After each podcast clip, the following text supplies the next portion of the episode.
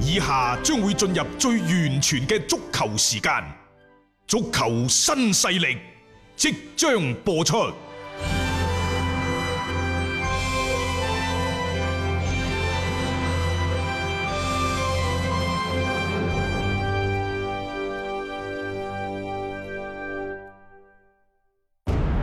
足球場，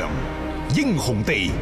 幾多難忘時刻。攞翻住個波，從廣州太陽神到恒大富力，睇佢搞掂。從東較場驚天一射到亞冠加冕，從童話變成現實，從英雄變成傳奇。最偉大嘅球員，最不可思議嘅入球，勝敗之間只有一線。神奇之處，魅力所在，一比零啊，各位！只可意會，更可言傳。足球新勢力，各位朋友好，歡迎收聽今日嘅足球新勢力啊！呢度係 FM 一零七七廣東廣播電視台文體廣播。我哋嘅節目呢，禮拜一到禮拜日傍晚嘅六點到七點都係會準時播出嘅。為大家主持節目嘅有大雄鄧偉雄，大家好，同埋係小弟張達斌喺度。首先呢，要恭喜廣州富力先吓，贏波啦，贏波啦，終於就並且呢，就係零封對手。嗯喺晏晝三點開始嘅呢一場廣州富力對住大連人嘅賽事當中呢，佢哋最終係一比零啊！嗯擊敗咗對手，亦都係攞到咗誒、呃、聯賽嘅第一場嘅勝利，並係且啊係第一次啊零封對即手係。贏一場，誒、第一次零封，係 入到一頭添呢場波嚇，誒喺呢場賽事當中呢，就廣州富力呢係擺出咗杜石啦，搭住日騰，嗯門將呢就韓佳琪，右邊係唐淼，左邊係曾超中，超係喺中間呢，有迪比利、黃正宇、陳志超，突前嘅中鋒呢係西域，嗯然之後左邊葉楚貴，右邊呢就係呢一個連拿天奴，嗯可以上四個外援啊嘛。係啊，咁啊咪用盡佢咯，用盡佢用到足咯，嗯即係前中後。嗯你而家廣州富力就係真係要倚靠呢，就係三條線、三名外援嘅主心骨，然之後再搭一啲國內嘅球員入去。嗯其實好多中超、中下游嘅 球隊，佢哋都係咁樣做。冇錯啊，立竿見影啦，即係起碼喺嗰個比賽過程當中咧，我哋之前嗰幾場見到嗰啲方失失啊，啊互相之間嘅嗰啲失誤啊多啊，然後後防線比較鬆散嘅情況咧，相對係改善咗嘅，杜石上咗嚟係咪好嘅表現呢？係啊，然之後韓佳琪係咪好啊？嗱，一定要換人。要我哋成日講話點解要換人？你嚟嚟去去，你信唔信？如果又係呢個日騰加？姜職宏姜嗰啲積雲嘅話，你信唔信韓佳琪嘅心入邊打鼓？但係有一個年過三十嘅老將，係杜石喺度，杜石嘅發揮又好，佢會傳染嘅呢一種嘅表現即係啊。有個老大哥壓陣，你嗰個心裏邊都放得更加係即係定所以啲啦。啊韓佳琪咪可以上遮下擋啦，本身個人嘅質地係好嘅嗯，只不過以前輸到呢，有啲懷疑，自我懷疑、自我否定。咁你冇計㗎，你前面冇掩雞籠咁樣樣，你就算即係咩兵來將擋，水來土掩，嗱你都頂唔住啦。今日我哋嘅節目嘅嗰個嗰個呃所謂嘅嗰個誒詞啊，關鍵詞係嗯咩咧？係心魔，心魔包括你琴晚曼城係之啊，所以輸俾里昂。係啊，真係心我魔。覺得都係心魔。嗱，而家呢呢場賽事，即係我哋晏晝啱啱打完新鮮鬼熱冷，我哋先講嘅啫，又係心魔嘅。嗯，就係前邊如果仲係姜積雲打加日騰，你你話呢一個韓佳琪有冇 心魔？但係有一個杜石喺度，佢就會係定啲，因為喺有時喺場上個位一個眼神、一個動作、嗯一次關鍵嘅攔截撲救，即係佢會建立起呢就係相互之間彼此嘅嗯信任度。呢種信任好緊要。一一隊波裏邊，我哋成日講話一個集體嘅力量啦。其實你係建基於大家互相嘅一個信任。啊每個位置，即係我知道嗰個位一定有我自己隊友，佢可以去擔當到，佢可以去補得到嘅。咁我就可以專心去做好我自己嘅嘢。嗱，呢樣嘢各司其職。誒係好需要大家互相之間嘅嗰種嘅配合同埋嗰種嘅默契度，誒、呃信心嘅建立，對於一支球隊你去執行任何嘅戰術嚟講，都係好必須嘅。所以咧就誒、呃，總之喺度一句講晒，恭喜廣州富力先啦，係因為一場勝利真係來之不易。我哋之前呢亦都講咗一啲咧就比較誇張嘅説話，即係十四場唔贏等等嚇。實際上呢個呢係中超今年嘅規則所決定嘅。冇錯。我哋之前亦都講過，如果一隊波喺前邊嘅三場四場都唔贏波，入一隻失十一隻呢，佢就係一個聯賽降班嘅大熱門。嗯。但因為今年嘅賽制太特別太特別啦，就算你前面十四場輸晒，即係就好似而家大連咁樣，佢一場波都唔贏又如何啫？即冇錯係而家只不過廣州富力將呢個包袱甩咗 俾係啊，俾大大連連人大啫嘛，連人人啫嘛，哋大連一場唔贏又如何啫？係作為賓尼迪斯，賓尼迪斯係咩？係戰術大師。啱唔啱啊？嗯戰術大師佢最擅長嘅，我話俾你聽，佢打兩回合嘅淘汰制嘅賽事，佢一定比格調拿係高班。我要高班，我都啊同意，同唔意係話佢嘅能力有幾強，嗯係個心臟可能嗯，比較大，即係有啲嘢就係啊其實你可唔可以發揮到你自己平時嘅嗰啲嘅效果出嚟嘅啫？因為聯賽呢，佢講嘅係一個三十輪成個賽季嘅發揮，嗯即係你咁樣降班，你係心甘命抵嘅。係但係如果你就算最差嗰隊波，你睇下環顧翻過去咩長春降班、貴州降班，乃至前幾年嘅遼寧降班，嗯佢總係會有那麼一兩場係打得好嘅，係佢總係會喺佢降班垂垂下降過程當中，佢會有垂死掙扎即嘅。係佢掙扎嗰下咧，啊往往係令你覺得意想不到啊嘅。佢掙扎嗰下嘢可能係兩勝一平，可能係兩勝二平，係啊攞個七八分，然之後佢係借晒，嗯根本上係成成個賽季落嚟嗰十零廿分，佢就拜拜嘅。係啊誒，但係如果你係縮短就係嗰一兩場咯，佢分分鐘就嗰一兩場好波。啊今年就唔同啦，係啦，今年我都話啦，即係話喺呢一個最尾四強要降班嗰陣時，佢就係打嗰兩場好波。嗯，極致嘅情況之下，兩場都可以唔入波，對手搞隻 烏龍，係嘛？呢個係一切賽有可能啊嘛。呢個係賽制決定嘅，各 位。係啊，對於廣州富力嚟講，呢場賽事嘅勝利呢，帶俾大家嘅自信心係，哦，原嚟前邊沙希域啊，仲係可以嘅，因為佢除咗入咗一隻波之外，佢仲有一個之前入咗越隻咗嘅。位嘅，但嗰嗰隻波呢，誒、到底係咪被吹翻轉頭，諸如此類嗰啲，即係我哋另當別論啦。啊嚇但係佢有機會擺喺度嗰陣時，喂，上一場佢點球係唔入嘅喎。係啊，嗱，呢個呢就係當機會再次出現嘅時候，大牌就大牌喺度啦。你當唔然好不睇一樣佢年薪幾多百萬、幾多千萬。嗯，如果佢喺個關鍵嘅時刻手軟腳軟，佢就突顯唔到佢身價。冇錯人哋咁貴係係有理由嘅，只要話你嗰個更衣室入邊有啲咁貴、有啲咁平，你如何去平衡大家更衣室入邊嘅嗰個嗯。所謂嘅公平係啊等等各方面，嗯你自己去搞即係啦。呢呢啲啲俱樂部高層自己諗掂佢遠㗎遠都唔嘛係我哋啲啊場邊啲講 波佬可以同你去決定嘅，係係咪？冇錯，其次呢，就係話哦，原來我哋係可以零封對手 嘅，打係啊！呢場波去揾我哋揾到一個幾好嘅搭配嘅陣容先啦，即係啊大家睇到今場嘅廣州富力基本上係可以以一個即係最強大，而且攻守係極為之平衡嘅一個嗯形態係出現到嘅。啊，甚至乎即係話我零封嘅對手之後，哦，原來雲邦學斯嗰窿 嘢都可以嘗試下，即係話其實係可能係得嘅喎，等等。一贏咗波咪好似樣樣都順咗啊足啲咯球賽事就係咁好玩嘅，贏一場甚至乎贏兩場之後，嗯即係班波咧逐漸走向正軌。而呢一種贏一場贏兩場，基於嘅就係彼此之間嘅信任，門將同後衞之間嘅信任，嗯球員同教練之間嘅信任。啊原來我呢種嘢，教練嗰種嘢係得嘅。我哋之前輸波係咪即係磨合得唔好啊？又或者冇完全按照佢按嘅照啊戰術紀律去執行啊？係啊，阿係咪迪比利賽後都話啦，其實係運氣唔好嘅啫，之前失咁多波嚇，我哋而家已經調整過嚟啦嗯啊，咁希望係真啦呢啊句説話。一句講晒咧，喺度再次恭喜咧，就廣州富力先啊啦。喺、嗯我哋比賽嘅同時咧，其實誒、呃亦都打緊呢，就青島、黃海、青港嗯對住咧北京中赫國安嘅賽事嘅。咁而家咧大概上半場打咗哦十零分鐘，哎暫時嘅比分都就係零比零。但係北京國安呢，就係、對青島、黃海成圍毆之勢。誒、啊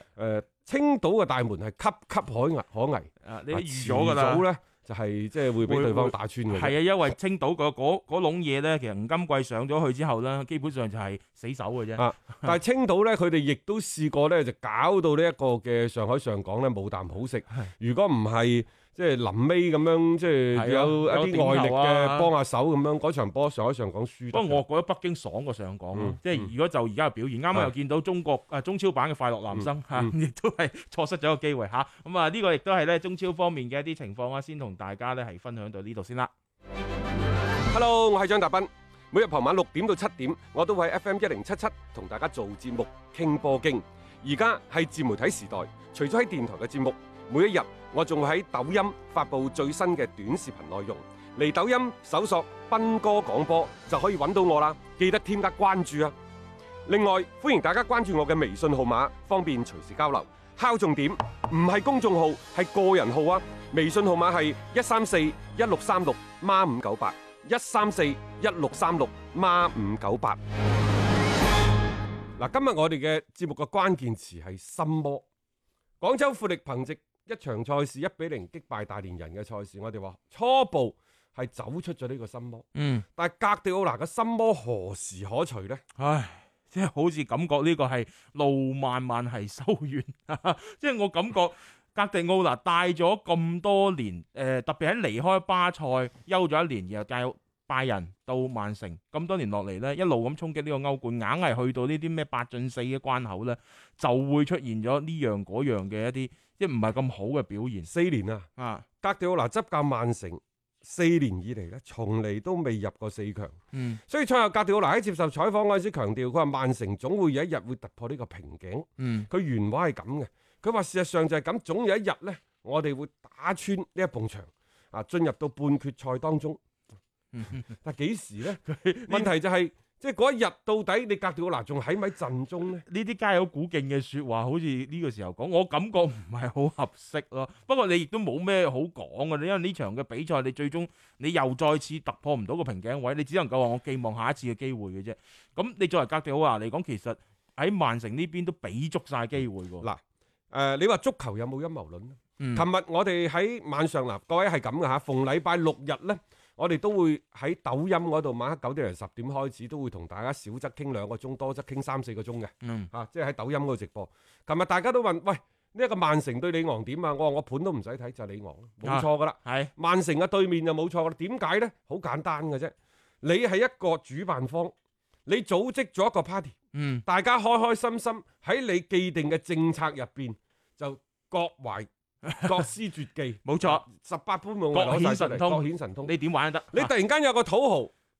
出到埋嚟，係然之後個態度仲囂好好囂囂張，張，啊然之後咧仲要破壞你嘅任何所有制定嘅規則係啊！仲要咧就即係話你想告我啊嘛，我揾更加強嘅、更加勁嘅律師去搞正你。嗯即係你覺得咁樣歐足聯會係俾到你好過嗯咩？足球有冇陰謀論我唔知，但係我知道好多個賽事都係被安排好咗嘅。嗯。琴晚呢場賽事亦都唔例外 係嗱，第二個入波，第三個入波，尤其係第二個入波，你覺得有冇犯 規呢？李昂嗰度啊，我覺得有，我覺得有個手係有動作嘅，係咪係啊嚇，啊呢啲波可判可不判咯，咪就係嗰句説話咯。嗱，所以當賽後有記者問到格調嗱，就話喂。喺呢一個比賽過程當中，V.I. 有幾次嘅判罰都對曼城不利喎，嗯你點睇啊？嗯，加迪奧拿，我唔知㗎，我都唔想傾呢啲，梗係啦，都唔到你傾，你再傾嘅話，罰你下個賽季停賽即添係呢喎。啲叫賠了夫人有折兵啊嘛，何必呢？即係你啊都明擺住㗎啦。誒、作為曼城本身，我覺得佢哋應該自己心裏邊都有個數。即係除非呢啲波咧，你又去到一個你已經贏到開晒項，人哋即係就算想有一啲爭議判決都做唔到嘅。又或者係咁樣啦，可能格迪奧拿都預計到歐足聯會，其實你話歐足聯搞你點搞咧，無非就一個裁判度裁搞判你嘅啫嘛，係啦，啊， 係咪？佢佢除咗喺裁判度搞你，仲有咩搞咧？冇㗎啦。啊，冇尤錯其而家 V.R. 仲加多陣保險添， 我睇到唔係度有少少犯規嗰陣時，我都俾你睇可判可不判。冇錯。有利於對手嘅就唔判，有利於誒、呃有利於你嘅就就即就係吹唔就漲判你㗎，吹有時你真係吹啊㗎，一精唔同一精㗎嗰、個 VAR，即 係呢樣嘢大家都都明白。所以我就話心魔喺邊度咧？格迪奧拿可能亦都預計到，即係喺進攻嗰方面，佢哋會面臨比較大嘅 困難。嗯可能佢亦都預計到咧，即係會唔會主辦方會嗯對佢哋有一啲嘅盤外招，實際阻上力係實際上係出現咗嘅。係咁，然之後你再睇翻過去幾個賽季都好，喂，佢哋由八進四嗰度，始終都係攬唔過呢度門檻。嗯所以我話佢有心魔就喺度咧。點為之心魔啊？各位，你睇琴日格迪奧拿嘅排陣你就知㗎啦。嗯我哋所熟悉嘅格迪奧拿，如果話係一場聯賽或者係歐冠嘅小組賽，有彎轉嘅情況之下，佢會唔會咁擺？嗯單場嘅賽事九啊分鐘或者一百二十分鐘決定勝負，格迪奧拿嘅心態係係決定咗佢琴日擺陣嘅。嗱門將艾達臣嗰啲我唔使講啦嚇，嗯嗯擺咗三個中位出嚟，揾咗嗰個僆你仔加西艾力亞加西亞啊，然之後咧就拿破特。係咯，仲有咧放埋費南典奴擺三個中衞冇問題啦哇！嗯啊嗯啲咩奧達文迪嗰啲全部唔用得啦，佢再擺埋兩個邊基爾獲加同埋簡些路，係哈哈你好少見到曼城擺咗個五後衞出嚟嘅。 嗯，大家五後衞啊大各家位打個突啊， 啊！你亦都可以講話，喂，佢擺嘅係三中衞啫，係。係但係你再睇翻基爾獲加同埋簡些路係咪收得好後啊？嗯好啦，喺佢哋身前呢，就係嗰個誒嗰個十六號嗰嗯個嗰個啊，洛迪克南迪斯啊洛迪克南迪斯，冇錯啦。嗯咁然之後再喺落落地開林迪斯隔離，仲有一個跟度揀嘅喎，哦係啊入波啦！呢度北京講緊係，啊，巴金布啊仲有一個跟度揀，嗯然之後喺前邊呢，就奇雲迪布尼、加比謝薩斯同埋史特靈你呢個諗陣容，呢個呢個咁嘅排放，嗯其實係非常非常之保守嘅。嗯譬如話呢一個嘅馬列斯啊，啊，然之後貝拿拿杜杜斯斯華，華貝拿杜斯華成場波就呼坐冷板凳添。誒大呃衛斯華都係去到八啊幾分鐘先有機會上陣嘅，即係呢啲咁有創造力嘅中場嘅球員，佢都點解唔呼用？坐冷板，又或者只係僅僅替補上場。係佢體現出嚟嘅整體嘅思想呢，就係、格迪奧拿喺排兵布陣嗰陣時係非常之謹慎嘅。嗯，啊，但係你曼城嘅優勢喺邊度啊？就係、你個傳控嘅優勢係非常明顯。好啦，咁琴日就算係咁樣佈陣，個傳控嘅優勢明唔明顯啊？好明顯，因為你再睇翻嗰個控球嘅比率，仲係曼城佔優。但係因為冇咗大衛斯華，冇咗班拿啊貝拿杜斯華貝拿杜斯華喺度，係呢個所謂嘅傳控呢，只係得其形啊，而唔得其神，得個傳咯，啊啊咪話為得個傳控而傳咯得。個控啊，所以你睇到啦，控球嘅比率七十一，接近七十二嗯對廿八嗯，射門嘅次數係十八對七，大留大家留意下，射正嘅次數係七對六嘅啫，嗯角球十一對三。等等，應該講各項嘅數據嗰方面，曼城啊其實仲係佔據比較大嘅優勢嘅，但係偏偏失波嘅仲係佢哋係啊，喺數據各項嘅數據都領先嘅情況之下，如何實現高效嘅轉化？佢哋做唔到啊！琴日呢場波，我感覺上邊啊，你即係換咗史特靈咪做到 咯？哇，門前嗰個波唔入仲難過入嘅。嗰個波激死嘅啫！ 你格迪奧拿當眾跪低啊， 大佬，你可唔可以快樂遲少少或者第二場先啊？又或者會唔會係睇到即係前一晚恥辱性咁二比八巴塞俾人爆咗倉？你話格迪奧拿會唔會受嗰場賽事影響咧？啊我覺得作為一個成熟嘅教練係唔會嘅。誒唔會，更加多嘅就係可能過去幾個賽季八進四，佢一次又一次咁俾對手所即係令到佢謹慎啊！嚇八進四可能係一個魔咒，嗯尤其係今個賽季只係一場定勝負。你甚你可以咁樣理解，就係、格迪奧拿對於呢一場定勝負呢啲咁嘅賽事，可能佢真係唔係太適應，嗯，彎都冇得轉。冇錯，即係同以前嗰啲兩個回合，你起碼有啲咩事啊？我發現問題，我修正翻，我再留一手啊，有一啲嘅誒所謂嘅後招。我感覺格迪奧拿其實更加多，佢可能要諗到係即係更遠嘅嗰一步。格迪奧拿咧，即係誒誒輸咗波之後，開始有有媒體有球迷質疑啦，嗯即係兩樣嘢，美美斯係咪被被 高估？其次咧就輸咗波之後咧，格迪奧拿係咪被高估等等？唉，唉呢啲我又覺得咧就有啲過分，嗯是否高估咧就留待以後再講，唔需要千祈唔好話嗯，一場半場波嘅失敗，係你又覺得喂佢被高估，但係格迪奧拿真係入主到曼城以嚟，你會睇到啊，第一個賽嗯季輸俾摩納哥，第二個賽季輸俾利物浦，第三個賽季熱。刺啊，熱刺冇辦法，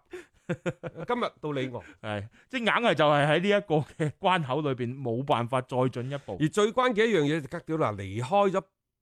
巴塞之後，嗯無論喺拜仁慕尼黑抑或喺曼城，一路都證明唔到自己，越急越見鬼，係越怕黑就越見鬼。冇錯，佢其實而家格調嗱，可能今時今日係無比渴望一個歐冠嘅冠軍，又或者係無比咁渴望再一次殺翻入去四強呢度。哦，嗯北京港又入波嚇，但係應該嗰度就 哦入波算啦，係玩咁嘅啫，啊呢波玩嘅咁嘅啫。真係玩嘅。OK，講 翻呢場即係曼城先啦嚇、即係你睇到就係、誒、即係格定奧拿啦，佢喺呢場波，你由排兵布陣嘅嗰一刻開始，佢都已經係落於一個下乘。即係如果佢本身係一個比較上乘嘅大師嘅話呢、嗯就因為呢種嘅心魔佢自己難除咧，係導致自己其實就係有啲分招頻出嘅嗰種感覺，有啲咁多自毀長城。嗯誒喺拜仁三年，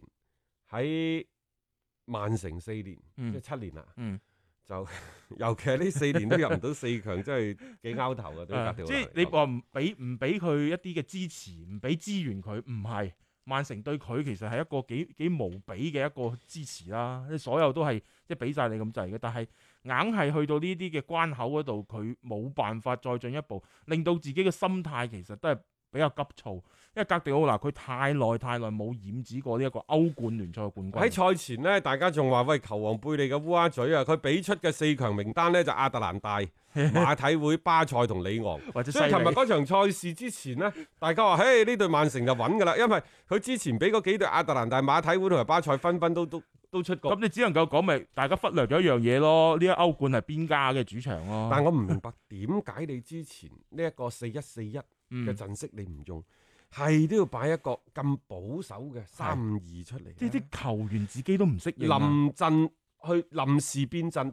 其實係兵家大忌嚟嘅。當然，我亦都唔相信格調拿係心血來潮。嗯你但係你話保唔保守我就唔知啦，嗯但係肯定呢，佢就係想先搞好個防守，冇錯，啊，然之後再去進攻。但係如果先搞起防守，再去搞好進攻嘅話，仲要你教跳嚟做乜嘢 啫？不如揾摩連奴翻呢嚟。個很不曼城啊！即係琴日呢隊曼城係用一種自己都唔熟悉嘅方法啦，係困死咗自己嘅。好明顯有幾個點嘅，喺開場嘅時候嘅基爾獲加啦，然之後咧你喺嗰個比賽嘅過程當中，包括奇雲迪布尼，雖然佢表現唔錯，但係有啲位置佢出波感覺唔好。啊因為我睇到呢，我琴日睇呢場賽事，我感覺啊，李昂我平時好少睇，係但係好犀利，呢班波嘅中場嘅搞殺能力好強，好強啊！即係佢嗰個球員啊，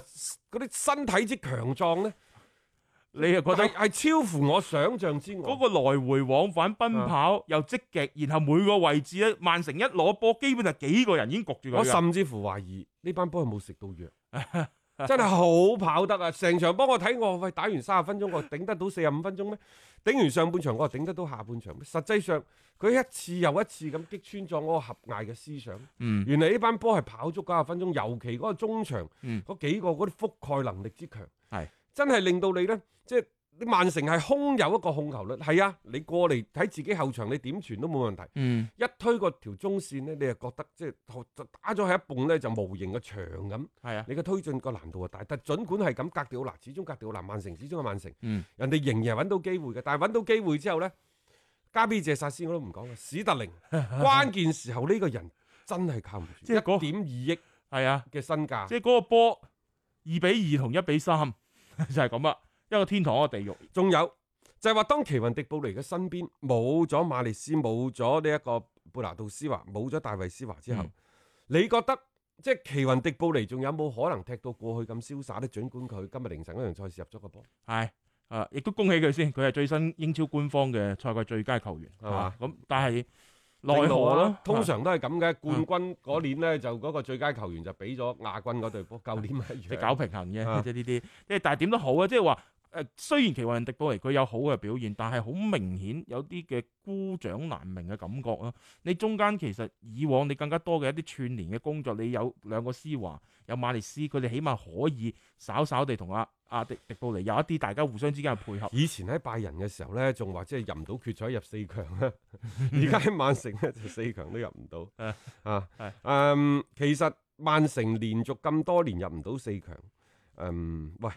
咁到底呢隊波點樣辦呢？嚇，抌咁咗咁多錢咯喎，係嗱，啊大巴黎衰極啊！人哋入咗四強啦，仲有今年好神奇啊，兩隊法甲嗯，對兩隊德德甲甲，係啊，仲有呢，就一個係率先復賽嘅，係一一個個係呢就最早提早結束結嘅束，嘅，唉，係真係搞死你！啊，即係反而就係嗰啲咧，即係打到去最近期先收 lift 嘅嗰啲球隊都基本上彎晒㗎。最最我最諗唔透一樣嘢咧，曼城班波其實佢哋嚟嘅時候，又或者啱啱入隊嘅時候，都表現出咧就好高超嘅個人嘅能力。嗯無論係佢哋喺場上嘅表現，抑或係即係賽後嘅數據，都表明佢哋係得嘅。嗯，但係唔知點解一到某些關鍵嘅場次，即係我哋所講關鍵嘅場次，咪就係琴晚呢啲啦八進四呢啲咁嘅場次，係咯，就唔見咗人喎。包括你琴日拿破達嗰啲又係咁嘅，誒，即係好似感覺嗰種嘅，即係佢哋唔係好硬氣啊，艾達神呢，啊哈，啊，即係第三個波又甩失波，手啦嚇啊嚇，係咯，基爾獲加呢都唔知點解好似係係越嚟越唔穩陣唔。穩陣。仲有一樣嘢咧，就好似呢班波啲人咧，就嚟咗之後，除咗個史特連係繼續嗰個身價飆升之外，好似其他嗰啲全部都企晒喺度。啊當然啦，亦都有啲繼續飆升嘅，譬如話貝拿杜斯華啊，啊啊，又或者咧就呢個奇雲迪布尼等係等都係啊。標嘅，但係最奇怪嘅就係佢都係後防，全部後防係冇一個加價嘅。 佢係最高嘅位買入，而家冚辦，你想賣翻出去咧， 想攞攞個靚價咧，都幾難啊嚇！ 先仲要喎，而家話俾你聽啊，嗰條後防線咧仲唔得㗎，你更加需要其他嘅一啲補充嘅，並唔係話一個亞基過到嚟就可以即係解決晒所有嘅問題。啊你如果成條防線又要換過的話，誒前兩日咪傳出嚟嘅，俾四個億你啊格迪奧拿，你搞掂佢啦！哇，如果咁樣樣。再唔掂嘅話，我都唔知格迪奧拿仲有咩藉口係去為自己嘅呢啲失敗去推有搪媒體咧就話：喂，到底曼城仲會唔會俾格調拿嘅時間？嗯以前呢，我認為呢個係荒謬嘅問題，係但係今時今日，我覺得呢個問題真係係時候要問出嚟啦。嗯。因為格迪奧拿喺俱樂部所攞到嘅所有嘅資源，包括佢嘅權力地位等等，嗯，係其他嘅教練喺佢哋所在嘅各自嘅俱樂部當中遠遠掹唔上嘅。係，但係嗯俾咗咁多嘅資源，俾咗咁多嘅金錢，使咗接近八個億 咯，四年。係啊，但係又係成日都係八入唔到四，咁你作為俱樂部，但係你再睇翻，翻轉頭，大雄係咁嘅。啊嗯你你使咗八個億落去咧，你發現嗰條中軸線就係以前 嗰即係嗰條線好柏啊，力連尼嗰條線嚟嘅， 係再智利工程師嗰條線嚟嘅。咁係呢個呢啲錢你使去邊啊？即係好打臉咯，嘅感覺上對於格迪奧拿嚟講嚇，咁啊或者嗱相關嘅一啲情況啦，我哋稍後喺半年報時翻嚟之後呢，會繼續同大家去跟進翻嚇，唔有我哋足球新勢力咧，同大家去傾傾啦，就係最新嘅一啲足球嘅情況啊。